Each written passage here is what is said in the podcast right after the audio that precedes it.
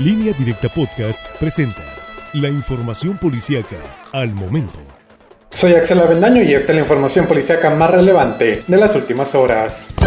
Dos jóvenes motociclistas perdieron la vida la noche de este miércoles al ser embestidos por un automovilista en la comunidad de Cabrera de Los Limones, perteneciente al municipio de Sinaloa. Los jóvenes fueron identificados con los nombres de Javier N de 19 años y Ángel N de 14 años. Además, otro menor de nombre Ángel de 16 años fue auxiliado y llevado a un hospital para su atención médica. Los jóvenes viajaban en un par de motocicletas cuando fueron embestidos por un vehículo Nissan Sentra, el cual invadió el carril contrario provocando el fatal percance. Tras el accidente, el chofer responsable dio a la fuga y no ha sido localizado.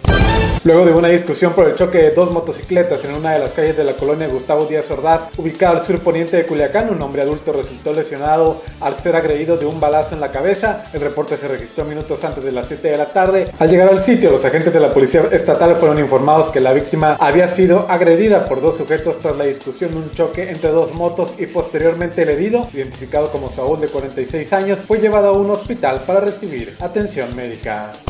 El reporte de la privación ilegal de la libertad de al menos dos personas en los límites de la colonia Adolfo López Mateos y el fraccionamiento Lomas de San Isidro en Culiacán movilizó a las corporaciones policíacas la tarde de este miércoles, pero al llegar al lugar solamente encontraron un vehículo compacto abandonado. Poco antes de las 6 de la tarde, una llamada alertó a las corporaciones sobre la presencia de hombres armados que supuestamente sometieron a los ocupantes de un Ford Taurus, los cuales intentaron correr por las calles del sector, pero fueron alcanzados por los presuntos gatilleros. No se confirmó esta privación de la libertad, sino solamente el abandono del vehículo.